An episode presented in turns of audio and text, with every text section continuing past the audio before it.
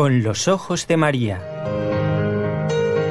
El mundo, la actualidad, las preguntas más profundas sobre Dios y la vida humana en todas sus facetas necesitan ser mirados con los ojos serenos de la Virgen, la Madre de todos los hombres.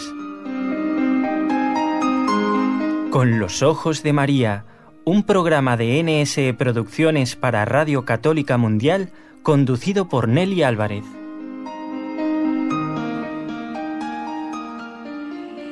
Bien, eh, queridos amigos, precisamente Nelly Álvarez hoy no conduce ni el programa ni tampoco el autocar, pero sí está viajando de regreso de Fátima, eh, en esta hermosísima peregrinación a la cual nos invitó a todos, ¿se acuerdan? Y varios han respondido a esta invitación.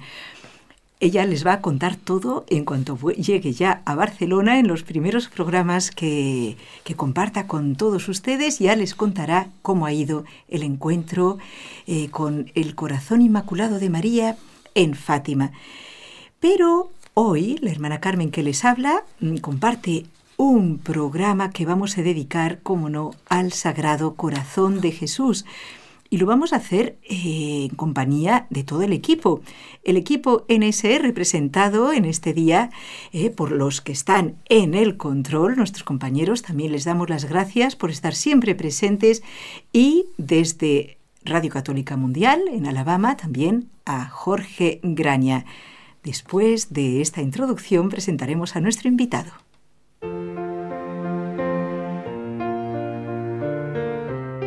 Destellos sacerdotales.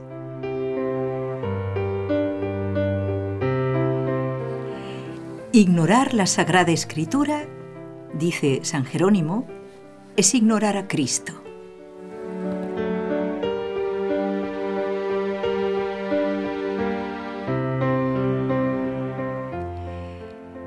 Vamos a saludar al Padre Antonio Ruiz que nos acompaña.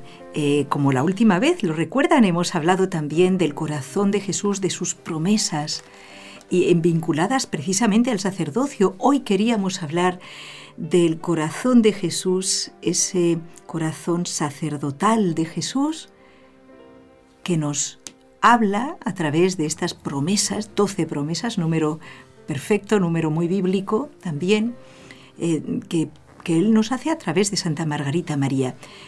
Y, Padre, ¿verdad que el corazón de Jesús es el que a usted tanto, y me consta, le gusta descubrirlo y buscar sus huellas en la Sagrada Escritura, pero no solo en el Nuevo Testamento?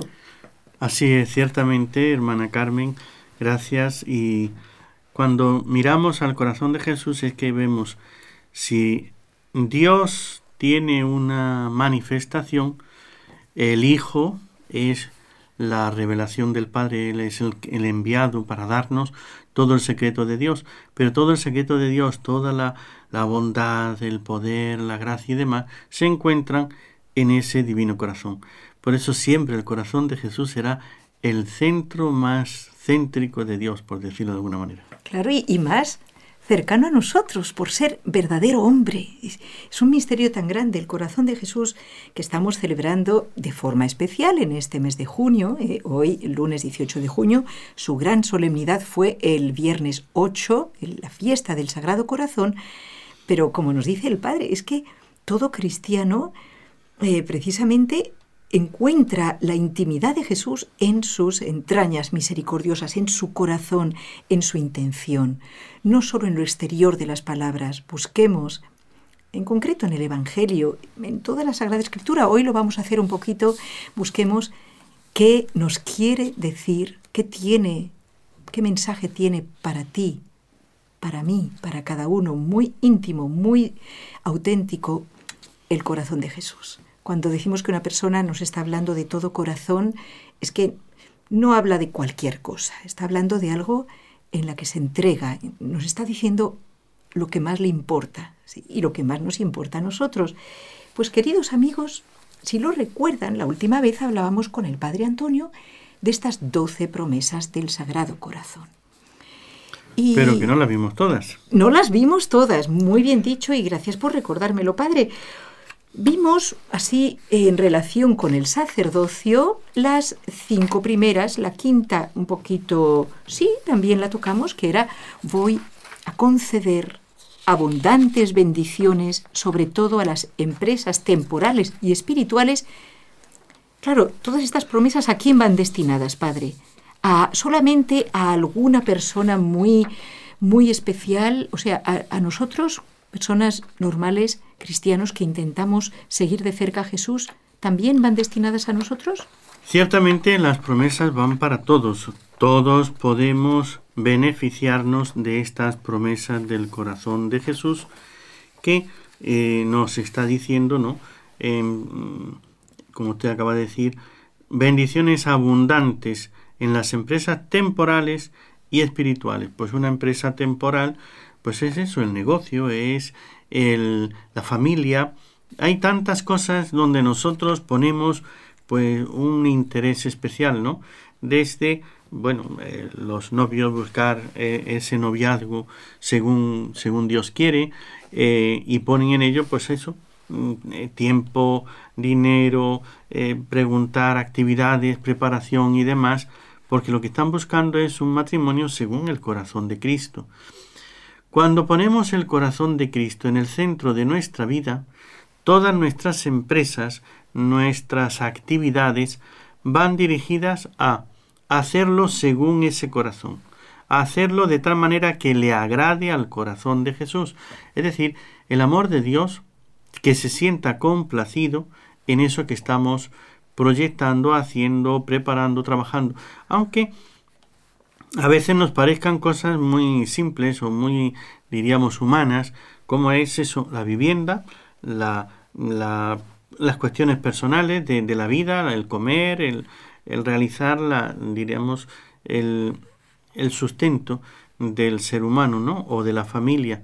Todo, hasta el, el ocio, padre, el cómo descansamos, eh, qué películas vemos, eh, cómo lo pasamos eh, con nuestros amigos, en familia.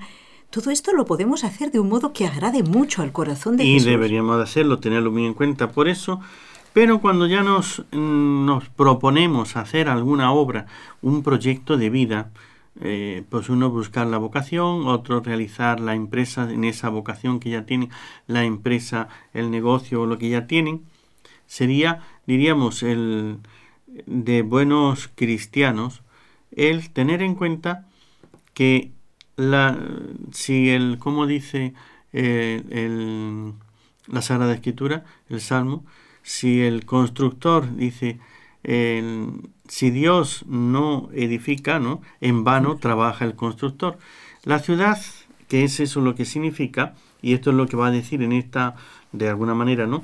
en esta promesa, nosotros tenemos que tener en cuenta que la misma edificación terrena de las casas, de las empresas, de eh, lo que vayamos a hacer, si Dios no lo bendice, si Dios no está ahí también trabajando, colaborando, orientando, guiando, en vano estamos trabajando porque después eh, hemos hecho muchas cosas en la vida que después nos damos cuenta que estaba equivocado, que lo hicimos mal y tenemos que deshacer lo que hemos hecho para emprender un camino por otro lugar. Sin embargo, el que realmente ha puesto el corazón de Jesús en el centro, el que busca a Dios con toda su alma y ora para que el corazón de Jesús sea quien le oriente y quien le dirija, a veces podrá ser que va un poco perdido y no sabe si está en el camino, pero si es Dios el que toma las riendas, después te, te vas dando cuenta que eso ya lo tenía pensado el corazón de Jesús para que yo pudiera en este momento dar este paso, avanzar de, esta manera. Busquemos eh, la bendición del corazón de Jesús en todo aquello que queremos emprender en el desarrollo de nuestra vida.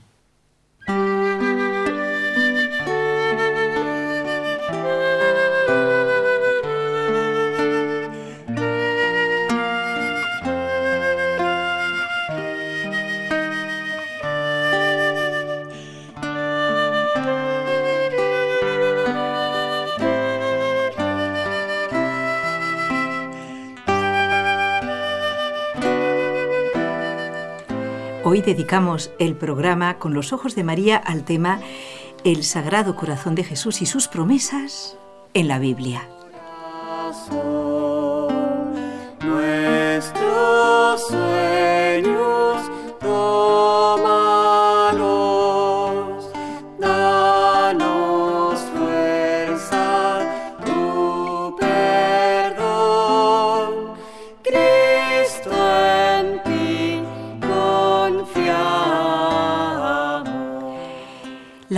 Doce promesas del Sagrado Corazón de Jesús a sus devotos no se dirigen solamente a personas ya perfectas, porque si no, ¿quién se atrevería? Fíjense que estas promesas, el corazón de Jesús, es fiel, nos conoce, tiene piedad de nosotros, se dirige a todo tipo de personas, a las personas fervorosas, dice que las hará más santas. Así es. Pero también a los tibios y sobre todo a los pecadores, Padre. Así es. Esto, esto da mucho ánimo, a todo el mundo se dirige Jesús. Así es. El amor de Dios no tiene selección. Claro que actúa de modo diferente, no olvidemos que es para todo, entonces hay que decir que es igual. Eso de la igualdad en esto no se puede tratar igual a un alma fervorosa que a un alma tibia o que a un alma eh, en pecado ¿no? y olvidada del amor de Dios. Para todos van las promesas, pero van a actuar de modo diferente. Y en esto es en lo que tenemos que cada uno, pues mirarnos un poco hacia nosotros y ver. Yo seré de estas almas fervorosas, el alma fervorosa, el fervor viene de eso, de fuego, de hervor, de ardor. Entonces, tengo ardor en mi espíritu, en mi alma, en mi vida, en mi entendimiento y en mis decisiones referente al amor de Dios, el servicio de Dios, la gloria de Dios, la extensión de su reino. Entonces, si yo busco por todos los medios el, siempre el lograr ese crecimiento de la gloria de Dios, de darle al corazón de Jesús la reparación, la gloria, el honor que se merece, estaré entonces dentro de esa más fervorosa.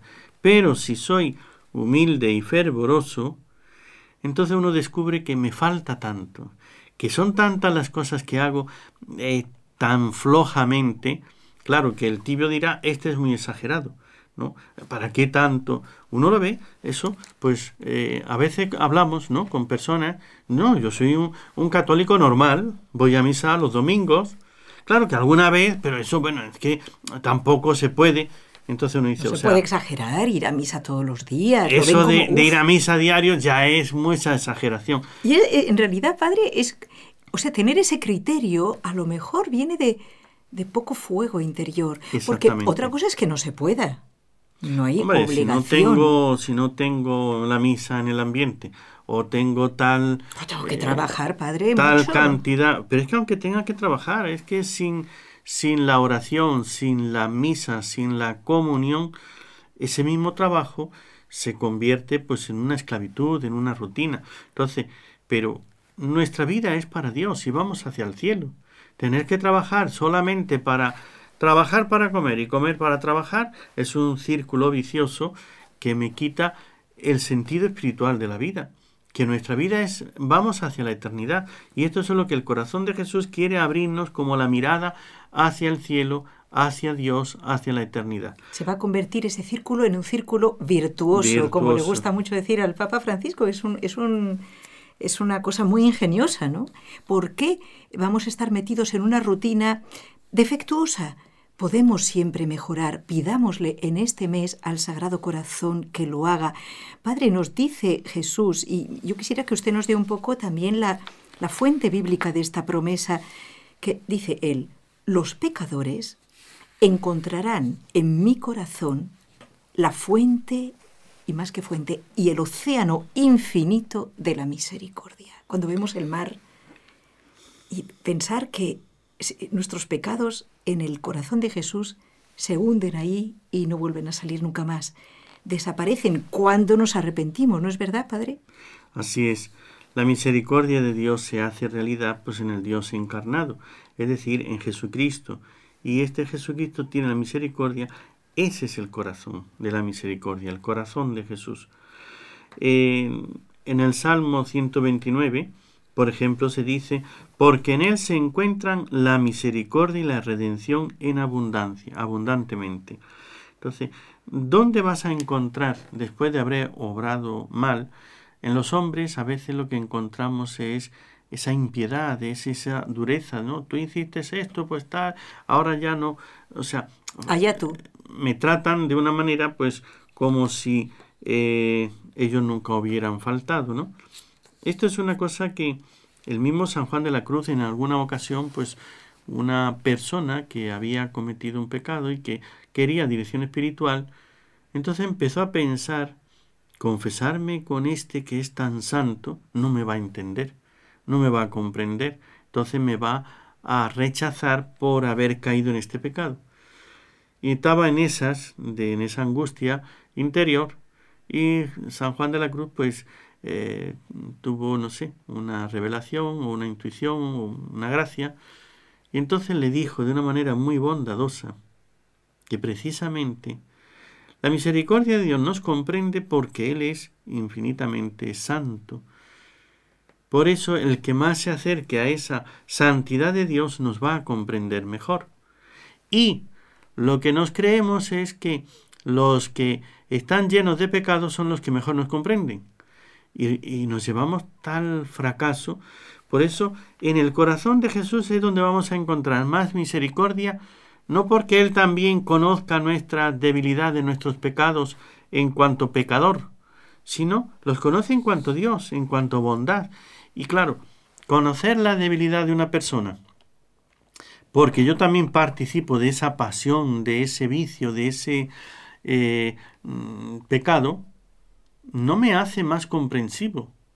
Ni me va a justificar, ni me va a ayudar, ni me va a entender siquiera. Me hace cómplice. Cómplice. Pero es muy diferente. Es totalmente. ¿Eh? Y sin embargo... Me, ayuda a hacer el mal, pero no a salir de ese mal.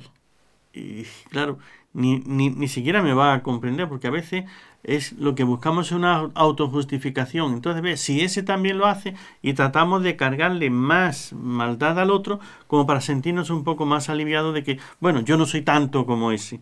Y sin embargo, la bondad infinita, eh, la misericordia infinita, el amor abundante, es lo que hace que pueda haber la fragilidad, la debilidad, la tentación, y ve la buena voluntad, por poquita que sea, por frágil que sea, por débil que sea, y puede mirar eso y reconocer eso bueno. Por eso, no temamos y acudamos al corazón de Jesús, aunque la miseria de nuestra vida sea tan grande, porque en Él sí que vamos a encontrar misericordia. Es lo que nos dice, me parece que es la carta a los hebreos, ¿no? que Él vive siempre para interceder en nuestro favor.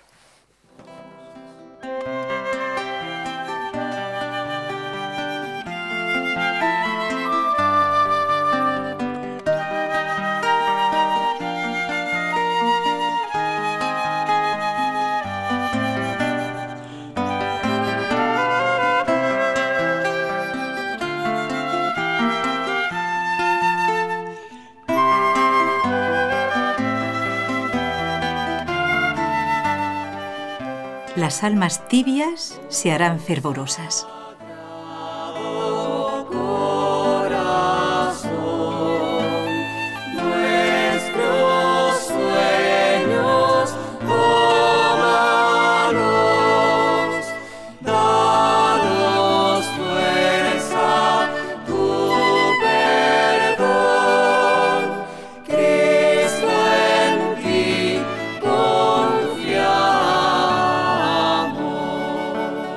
Padre, Jesús, el corazón de Jesús, lo más íntimo de Jesús nos promete que al amar su sagrado corazón, al acercarnos a Él, al confesar y comulgar, especialmente cinco primeros, nueve primeros viernes de mes seguidos, con ese amor y esa confianza, las almas tibias se harán fervorosas. ¿Qué es la tibieza, Padre?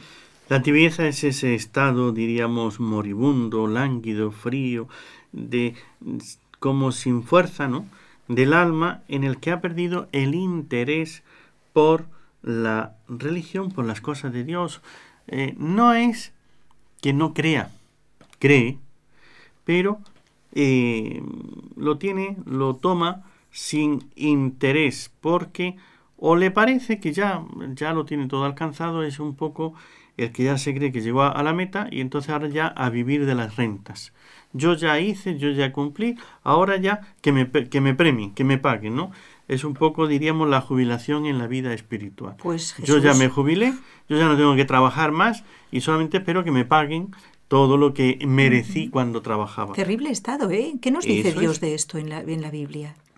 Pues la frase, diríamos, tal vez más fuerte para aquellos que están en este estado está en el libro del Apocalipsis. En el capítulo tercero, ahí habla, mm, conozco tus obras, no eres ni frío ni caliente. Ojalá fueras frío, es decir, vivir en pecado, el que ya está sin Dios, o caliente, es decir, el fervoroso, lo que hemos dicho antes, ese fervor de espíritu que tiene deseos de servir, pero por no ser ni frío ni caliente, porque eres tibio, te vomitaré de mi boca. Eh, claro, esto es, las almas tibias producen a Dios, es el que se cree que ya ha alcanzado la perfección, que no tiene que aspirar a más, entonces le quita a Dios, como decir, ya Dios se tiene que contentar con mi estado, ya Dios no pide más, Dios, Dios no quiere más, es cambia, no hace caso de la voluntad de Dios, cambia a Dios en un Dios como que le parece que todo, Él tiene que estar contento con lo que uno hace y eso que hace es muy, muy tibio, muy, muy flojo.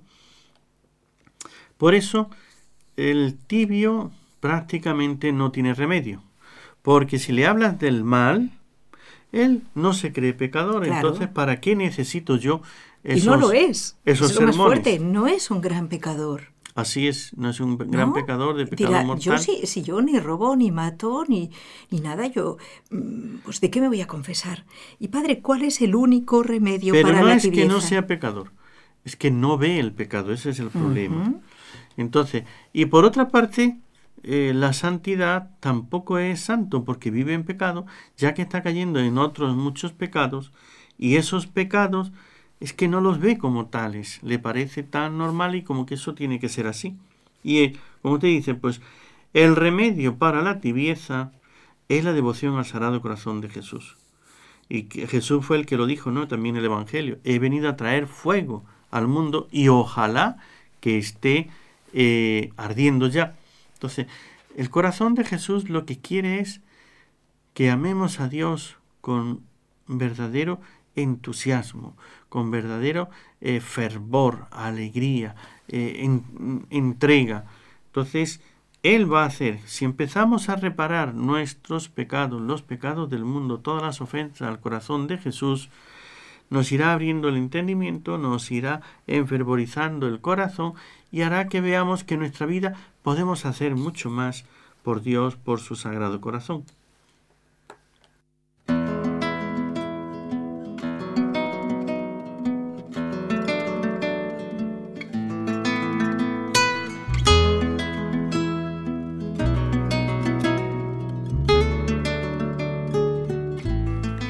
Y las almas fervorosas alcanzarán mayor perfección.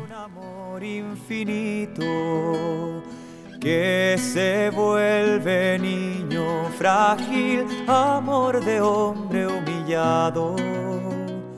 Quiero hablar de un amor apasionado.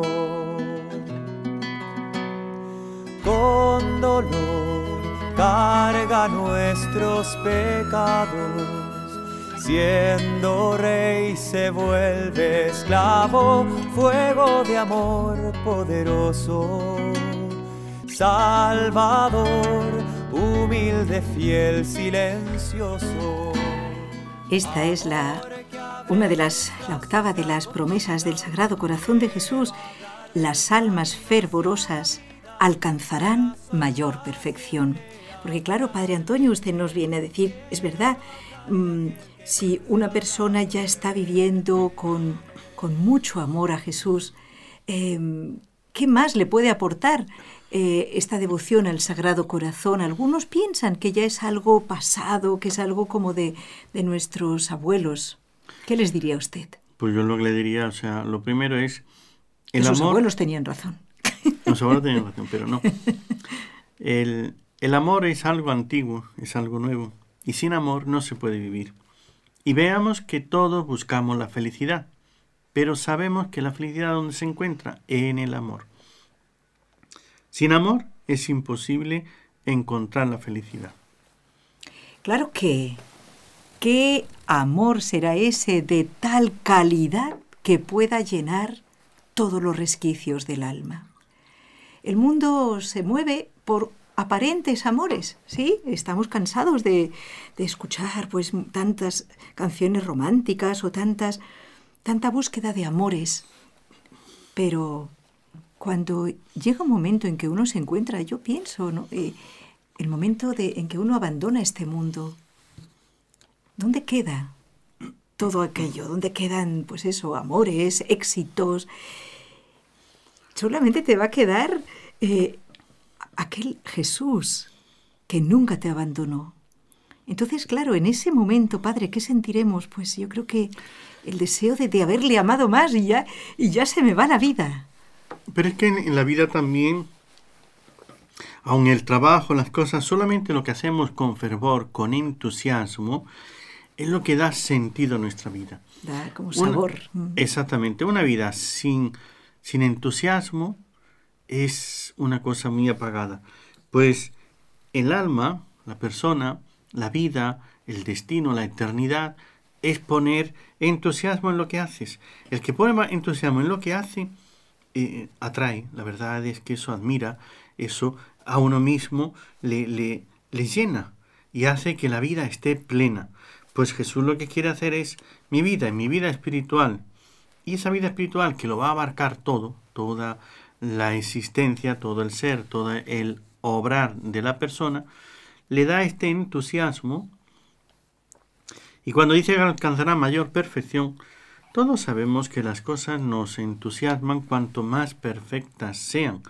Eh, es decir, buscamos los mejores zapatos, la más perfección en los zapatos. Buscamos, decía San, San Agustín, ¿no? La perfección en nuestro caballo, que sea un caballo perfecto. Claro, hoy no tenemos caballos, pero bueno. Ah, en el auto, padre. El auto, la moto, la bicicleta. Y si ha salido algo mejor, buscamos la perfección. Hoy día, pues es muy frecuente ver eso en los móviles, ¿no? Uf. El último, ¿cuál es este que tiene no sé qué? Y ya vemos que hay cada vez, porque sí. hace más cosas, tiene más capacidad. Buscamos perfección uh -huh. en todo lo que nos rodea. Y lo dice, último, ¿no? Lo... lo... último, pero lo último no por, sino por perfección. Exacto. Y eh, resulta, dice San Agustín, y lo único que nos quieres perfecto eres tú. Contigo te conformas con la mediocridad. Para meditarlo, ¿eh? Sin embargo, a nosotros no nos deja felices la mediocridad. Queremos ser los mejores en el trabajo, los mejores en las cualidades, en esto, aquello, lo otro. Y hoy día se ve, por ejemplo, en internet que hay algunos que hacen unos videos y demás. Y uno dice, oye, mira eso, ¿cómo lo hacen? Cuando uno ve cómo se ha hecho, esa base de muchos intentos, de muchos esfuerzos, ¿no?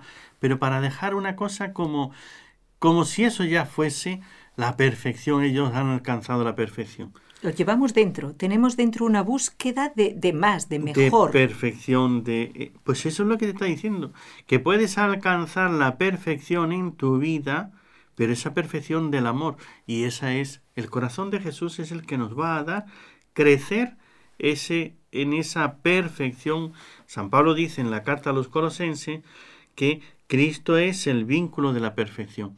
Es decir, ¿quieres de verdad una vida satisfecha, plena, perfecta, donde puedas sentar, estar en paz contigo mismo y presentarte delante de lo de un orgullo y con satisfacción, es la devoción al corazón de Jesús lo que te dará ese celo ardiente y hará que vayas mejorando hasta alcanzar una perfección de acuerdo a Dios, como Dios quiere. Quiero hablar de un amor generoso que hace y calla amor a todos, buscándonos todo el tiempo, esperando la respuesta, el encuentro. Amor que abre sus brazos de acogida, quiero hablar del camino hacia la vida corazón paciente, amor ardiente, quiero hablar de aquel que vence a la muerte. Y el corazón de Jesús en sus promesas que el Padre Antonio Ruiz nos está explicando desde la Escritura, añade Jesús, bendeciré cada lugar en el que sea expuesta y venerada una imagen de mi sagrado corazón. Padre, explíquenos esto. Algunos cristianos, yo me los he encontrado, una vez se enfadaron mucho conmigo, yo estaba en el portal de nuestra casa, queridos amigos, tenemos una librería, ¿vale? Una librería católica. Y en esa librería vendemos libros, vendemos también la Sagrada Escritura, vendemos libros, vidas de santos, libros que nos ayudan a ser mejores. Y también imágenes del Sagrado Corazón, de la Virgen, de un santo, tal. Pues no vea usted cómo se me puso un, creo que era una mujer aquella vez, empezó a insultar terriblemente de que yo era una idólatra y tal, porque teníamos ahí esas imágenes. Entonces, ¿cómo es posible que Jesús diga, Bendeciré. bendeciré a cada lugar en que se exponga y se venere una imagen de mi sagrado corazón, si dice, dicen algunos hermanos nuestros El separados, Éxodo capítulo 20 dice, no tendrás imágenes, no adorarás imágenes. ¿Cómo nos saca usted de, este, de esta Bueno, pregunta que algunos eh, pueden plantearse? Yo le diría a, a los protestantes que eso significa que ellos no pueden tener espejos en su casa. Porque si se miran al espejo enseguida ven la imagen, entonces no pueden tener imágenes, pues que no tengan espejos. Ah, porque existe también un... eh, Padre, y esto en serio, con el espejo, atención, eh, a todos, todos y todas, existe un peligro de idolatría Así es. en el espejo, Y ese más que en las otras imágenes, ¿no? ¿sí o no? Entonces, atención, en ese sentido tienen razón. En ese, En ese sentido, tienen sí. razón. Mucho cuidado con no idolatrar, pero no debo idolatrar mi imagen, no debo idolatrar tampoco mi, padre, ¿cómo lo diría? Mi opinión, mi, mi, mi juicio propio Así es. y creer que yo sé más que toda la iglesia. Es que el- ciertamente Dios había prohibido la adoración de las imágenes. Eso es una. Segundo, eh, había prohibido hacer imágenes de Dios porque Dios no tenía ninguna imagen. Pero sin embargo el verbo es Dios encarnado, Dios hecho hombre. Y el Dios hecho hombre sí tiene ya una imagen. Entonces hacer las imágenes que me representan, que me recuerdan al Dios hecho hombre, esto ya no es lo que prohíbe el Antiguo Testamento. Prohíbe hacer la imagen de un Dios invisible. ¿Por qué, padre? Porque en aquellas religiones, perdone, ¿verdad que los falsos dioses eran todos, claro, como había que representarlo de alguna manera, pues se hacían uno con cara de, de- de- con cabeza de toro, el otro con, con cuerpo de serpiente, el otro lo que fuera, ¿no? Así es, se hacían, eh, a- se idolatraba la, si- los- la- la naturaleza, los animales, las cosas, o el mismo sol, o el sol, que esto, por cierto, vuelve de moda, o sea que, Ah. o la tierra. ¿eh? la tierra, la naturaleza, etcétera. Cuidado con todo esto. Entonces, pero una vez que Dios tomó la naturaleza humana y se hizo hombre, ya sí tiene una imagen en la cual le podemos ver y contemplar. Ahora, por supuesto que sigue estando prohibido adorar las imágenes. Esa prohibición no ha cambiado. Y Jesucristo tampoco es que dijo, ahora ya sí se pueden adorar las imágenes. Claro Eso que no, no. no lo dijo. Lo que pasa es que las imágenes de el Señor, de Dios, del corazón de Jesús, nosotros, por lo menos los católicos, los que tenemos un poco, un poco de formación, nunca adoramos una imagen. La imagen siempre es lo que nos recuerda a la persona a la que se dirige o de la que es imagen. Y a esa persona sí la adoramos, la persona divina. A la imagen solamente la respetamos, la veneramos, que no es adoración. Y como lo que está prohibido es la adoración, pero curiosamente también en el Antiguo Testamento, en el Éxodo, Dios le mandó a Moisés a hacer imágenes de unos ángeles que puso sobre el arca de la alianza. Eh, en el templo de Jerusalén además también tenían otras imágenes, principalmente de ángeles, que era lo que recordaba la presencia de Dios, y era como el, diríamos, los hombres, los sacerdotes, el pueblo de Israel, luego tenía la zona donde era reservada para los sacerdotes solamente y para Dios, y ahí tenían los ángeles que era como que estaban recordando que allí estamos en la presencia de Dios, en la antesala, y luego ya pasaban al Santa Santorum, al lugar más santísimo, donde estaba Dios, y Dios se manifestaba en el arca, y el arca estaba custodiada por unos eh, serafines o querubines. Sí, querubines que además los describe cómo tienen que estar las alas tocándose, etcétera. O sea, es, impresionante en el propiciatorio. Léanlo y, y lo verán. Padre, podemos decir que las imágenes religiosas son en realidad, cuando son hermosas y dignas, una fuente de inspiración y sabemos muy bien que no vamos a adorarlas.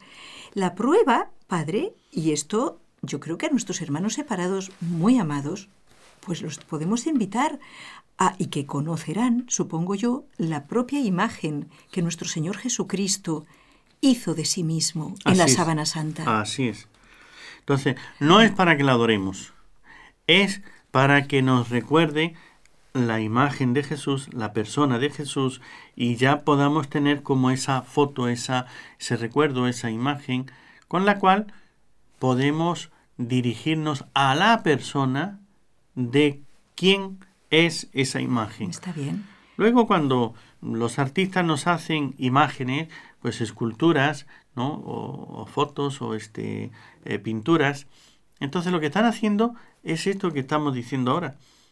Eh, para que a nosotros nos sea más fácil recordar los episodios bíblicos, las intervenciones divinas y sobre todo el amor de Dios, cómo salva a los que confían en Él, representamos escenas, situaciones, actitudes, palabras y sobre todo el amor donde llegó al cumbre que es la pasión de Cristo y ahí tenemos a Cristo crucificado y en esa imagen de Cristo crucificado la llaga de su costado que nos abre la puerta hasta lo más íntimo de su corazón. Por eso el, el corazón de Jesús, la imagen del corazón de Jesús por lo menos yo todavía no me he encontrado a nadie que adore ni la imagen ni el corazón, la imagen en sí, pero a muchísimos que por medio de las imágenes, mm, eh, diríamos como eh, los eh, protestantes que usted ha dicho ahora, por medio de la Biblia, elevan su amor hasta el mismo Dios. Claro, lo mismo que sería un error, a ver, adorar la Biblia. Exactamente. La palabra no podemos adorarla, no podemos quedarnos con la palabra escrita y decir esto es Dios, esto no es Dios, esto es la palabra de Dios, pero no es que la venero con todo el amor y, la beso y la guardo en mi corazón. Porque me trae el, el amor de Dios a mí y me trae su doctrina, sus mandamientos y me hace que yo pueda conocer los pensamientos, los sentimientos de Dios. A través de la Biblia. Pero es que una persona que no sabe leer, entonces le pone la Biblia y aquí no sabe si esto es Biblia o si lo que está poniendo es un periódico, ¿no? Con noticias de, del mundo o otra cosa. La imagen religiosa, cuando es hermosa, bella, digna, me está trayendo el contenido de la Biblia o la de, lectura, la vida, de, los santos. La lectura de la palabra de Dios también la tenemos en las imágenes. Entonces, la gente más sencilla, más humilde, los niños y las personas que no saben leer, con una imagen le está diciendo cómo le ama, cómo es poderoso, cómo hace las cosas. Entonces, una imagen que represente, yo qué sé, un, un milagro o una serie de cosas, me está diciendo tantas cosas. Es como la palabra, pero no escrita, sino la palabra plasmada eh, en, imagen, en busto o en lo que sea. Y por eso es también el modo de hablar de Dios a lo más sencillo. Y, también a los más cultos. Pongo ejemplo y pasamos a la próxima promesa. Y a los más piadosos. Así es, padre. Pero pongo ejemplo aquí en Barcelona que vienen desde Japón, desde el mundo entero, a visitar el templo de la Sagrada Familia, que construyó este gran Gaudí, Gaudí este gran católico que, que ha dado un ejemplo maravilloso. Él quiso que todas, se lo recomendamos, búsquenlo en internet, Templo de la Sagrada Familia en Barcelona. Él quiso no solamente representar con hermosas imágenes mm, nuestra santa religión, sino además quiso que no se quedaran esas representaciones dentro de la iglesia, sino que estuvieran fuera, para que todo el mundo pudiera contemplarlo. Y como usted dice, fuera como toda una enseñanza bíblica en imágenes, ¿sí? Cada puerta, cada cosa tiene... Un significado bíblico. Un significado, tiene una escena, tiene toda una enseñanza. Eso es ponerme la Biblia, la palabra, en imagen. Exacto. Y eso no está prohibido en la Biblia. Porque si no, no haríamos tampoco televisión y yo creo que radio tampoco, porque la palabra... La palabra está representando, o sea, ya llegaríamos a absurdos, queridos amigos. Exactamente. ¿eh? Vamos a pedirle a nuestros compañeros del control un poquito más de estas canciones al Sagrado Corazón de Jesús que canta Cristóbal Fones.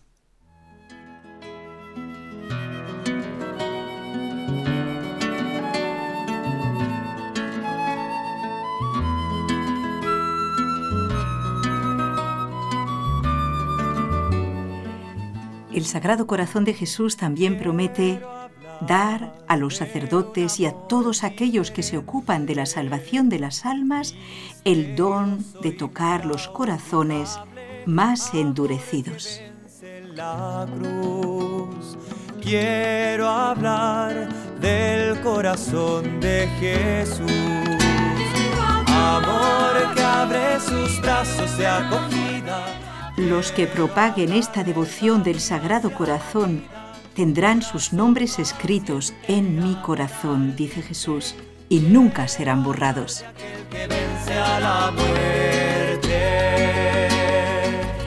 Padre Antonio, esta promesa está otorgando a aquellos que promueven la devoción al Sagrado Corazón pues una recompensa maravillosa que también está presente en la Sagrada Escritura, ¿verdad que sí? Pues usted acaba de decir una cosa y es que los que propaguen, o sea, la, promesa del corazón de Jesús, tendrán su nombre escrito en mi corazón. Pero resulta que el, el Apocalipsis nos dice que no voy a borrar su nombre del libro de la vida. ¿Esto qué me está diciendo? Que el Apocalipsis llama el libro de la vida al corazón de Jesús. ¡Wow! ¡Qué Si los que tengan escritos el nombre su nombre en el corazón de Jesús y el corazón de Jesús dice que los que estén escritos en el libro de la vida, ese es el corazón, diríamos, diría, eh, por decirlo de alguna manera, los libros que se manejan allá en el cielo es el corazón de Jesús. O el que está en el corazón de Jesús está escrito ya allí en esos libros que van a, en el día del juicio y van a decir los que están escritos acá que pasen ¿no? a la presencia de Dios. Y nadie lo podrá borrar, ¿eh, Padre? Y nadie lo podrá borrar. Eso es tan maravilloso, ciertamente, cuando nosotros queremos que eh, también el, el, cantar de los cantares, ¿no? El, el sello que, que, te llevo eh, en, tatuado, ¿no? O sea, hay muchas maneras que dice la Sagrada Escritura como aquellos que le aman, aquellos que son amados de un modo muy especial por Dios, pues tienen su nombre está tatuado, está escrito, está sellado, está eh, grabado sobre el, diríamos, el amor de Dios. Y el amor de Dios pues se nos ha manifestado desde el corazón de Jesús. Caramba, nunca lo había pensado, padre. Yo creo que es Jesús que se lo ha inspirado. No sé si usted lo había pensado otras veces. Díganoslo de verdad. Sí, ya esto es una cosa que uno va meditando. ¿no? que el libro de la vida es el corazón de Jesús. El libro de la vida es el corazón de Jesús. El corazón de Jesús es ese centro, porque al fin y al cabo, cuando vemos el Apocalipsis, el libro, los siete sellos, ¿qué va apareciendo ahí? Son manifestaciones de Dios, no son eh, un libro físico así de decir, eh, para Dios, mm, diríamos, es que abre un sello, ¿no? Y al abrir esa página, ese sello, lo que está ocurriendo toda una serie de eventos no pensemos en un libro así material, escrito. Eh, San Juan, por ejemplo, cuando tiene la revelación que dice, ¿no? Que vio un ángel que dice, toma este librito, cómetelo. O sea, no dijo que se pusiera a leerlo. Y entonces él, todo lo que había en ese libro, fue como esa revelación que él vio, que él sintió, porque en Dios es mucho más que leer es ver, es vivir, es sentir, es participar, es ser. Entonces, el libro de la vida no es para nosotros, claro, hemos hecho los libros que los tenemos hechos de papel y estos libros de papel ahí escritos con una tinta. Si te, se te ocurre comerte uno de estos, la verdad, a veces nos hemos comido algún papel y no es muy agradable, ¿verdad? Sin embargo, San Juan dice que era eh, dulce al paladar, pero que le ardía en el estómago. Eso, eso es un significado de eh, cómo la palabra de Dios será agradable el escucharlo y demás, pero el vivirlo no va a ser una cosa eh, fácil. Es una cosa que lleva un compromiso y por eso es eh, arde en el estómago. Que es este ardor, no pensemos que es un, eh, una acidez, no es la acidez del estómago, es el ardor, el fuego este que consume, el fervor de espíritu hace, transforma la vida. Pues los que propaguen esta devoción tendrán sus nombres escritos en mi corazón y nunca serán borrados. De tal manera el corazón de Jesús vive los intereses de estas personas, se interesa por estas personas que no puede olvidarse Dios de estas personas en ninguna circunstancia. Eso es lo que realmente significa. Y para uno, yo eh, quisiera pues eso, que Él tuviera tan grabado en su corazón mi nombre, que no es el, el, título, el nombre y apellido, no Antonio Ruiz, sino la persona, el ser, la vida. Entonces es como que uno hace toda la vida de acuerdo al corazón de Jesús. El corazón de Jesús lo tiene tan en sí que es parte de, de él mismo. Y claro, cuando uno entra en Dios y se funde con Dios y es con Dios, eh, eso lo vemos ya de alguna manera los esposos que de verdad se aman y los padres con los hijos. Entonces, eh, un padre ama al hijo de tal manera separará? que que el hijo está en el padre y el padre está en el hijo. Es como que no puede pensar, vivir, es que como esto. Y cuando uno, yo recuerdo, me, me hizo mucha, mucha impresión un matrimonio, la verdad que estaban muy unidos, pero muy unidos, y es esto, ¿no? Eh, estaban hablando y siempre, aunque tuviéramos separados, eh, ahora yo estaba con la esposa, ¿no? Ay, sí, no sé qué, porque fulanito que él piensa así, no sé qué. Entonces, ella te habla desde él, con lo que él piensa, lo que él siente, y uno decía, de verdad, esto es verdadera unión. El uno está en el otro. Pues esto mismo que se realiza en un matrimonio de estos hermoso, bonito y perfecto, diríamos, de humanamente, ¿no?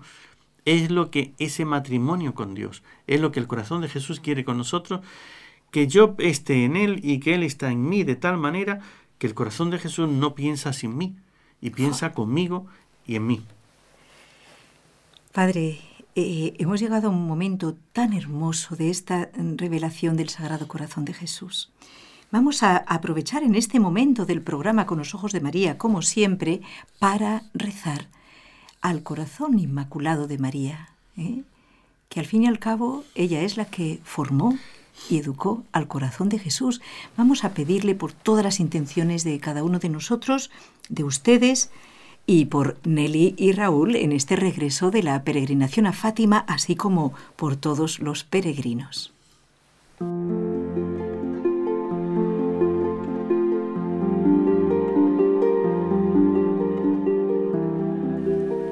María, Madre mía, por el poder que te concedió el Padre, libra a todos los sacerdotes y a todos nosotros de caer en pecado. Dios te salve María, llena eres de gracia, el Señor es contigo. Bendita tú eres entre todas las mujeres y bendito es el fruto de tu vientre Jesús. Santa María, Madre de Dios, ruega por nosotros pecadores, ahora y en la hora de nuestra muerte. Amén. María, Madre nuestra, por la sabiduría que te concedió el Hijo, libra a todos los sacerdotes de caer en pecado. Dios te salve María, llena eres de gracia, el Señor es contigo. Bendita tú eres entre todas las mujeres y bendito es el fruto de tu vientre Jesús. Santa María, Madre de Dios, ruega por nosotros pecadores, ahora y en la hora de nuestra muerte. Amén. María, Madre mía, por el amor que te concedió el Espíritu Santo, libra a todos los sacerdotes y a todos los hombres de caer en pecado. Dios te salve María, llena eres de gracia, el Señor es contigo. Bendita tú eres entre todas las mujeres y bendito es el fruto de tu vientre Jesús. Santa María, Madre de Dios, ruega por nosotros pecadores, ahora y en la hora de nuestra muerte. Amén.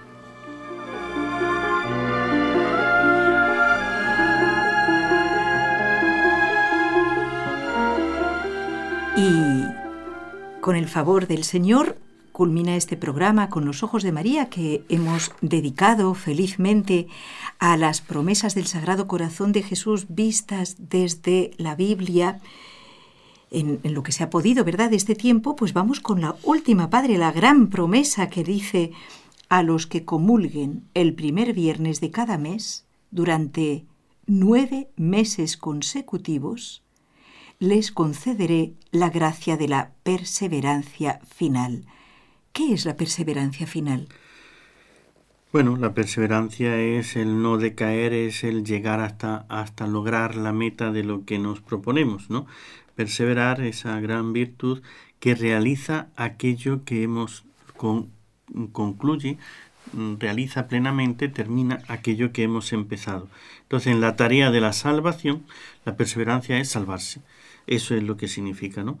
Y en San Mateo capítulo 10, versículo 22 nos dice eh, nuestro Señor, el que persevere hasta el final se salvará.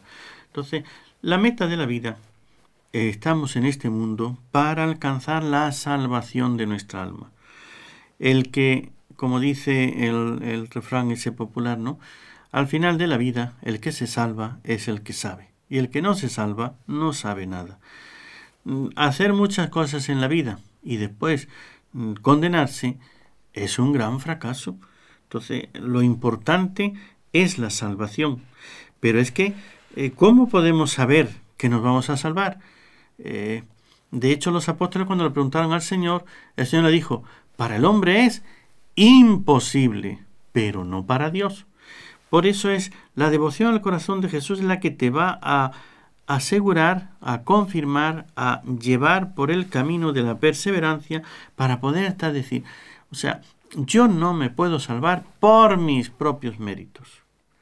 Pero si yo me pongo en el corazón, me refugio en ese corazón de Jesús, entonces confío que su misericordia no me va a abandonar y me podré salvar.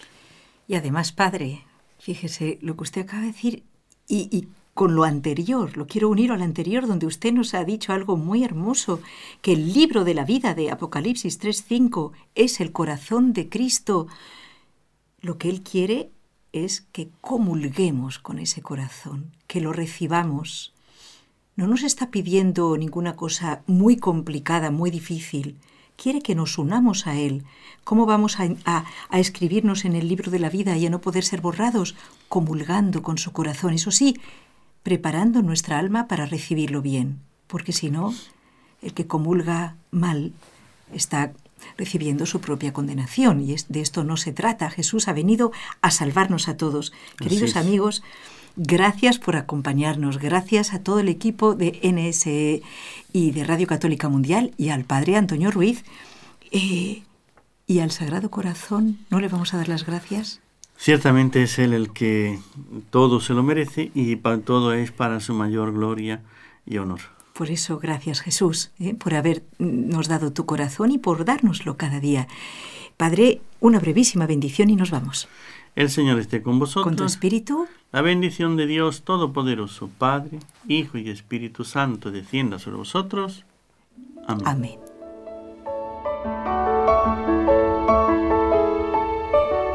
Has escuchado un programa de NSE Producciones para Radio Católica Mundial.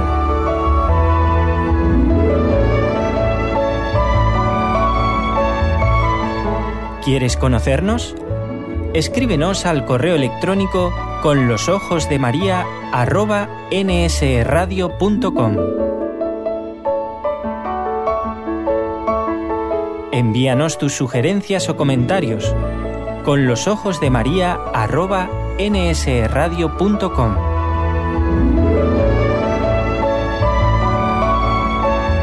Te esperamos.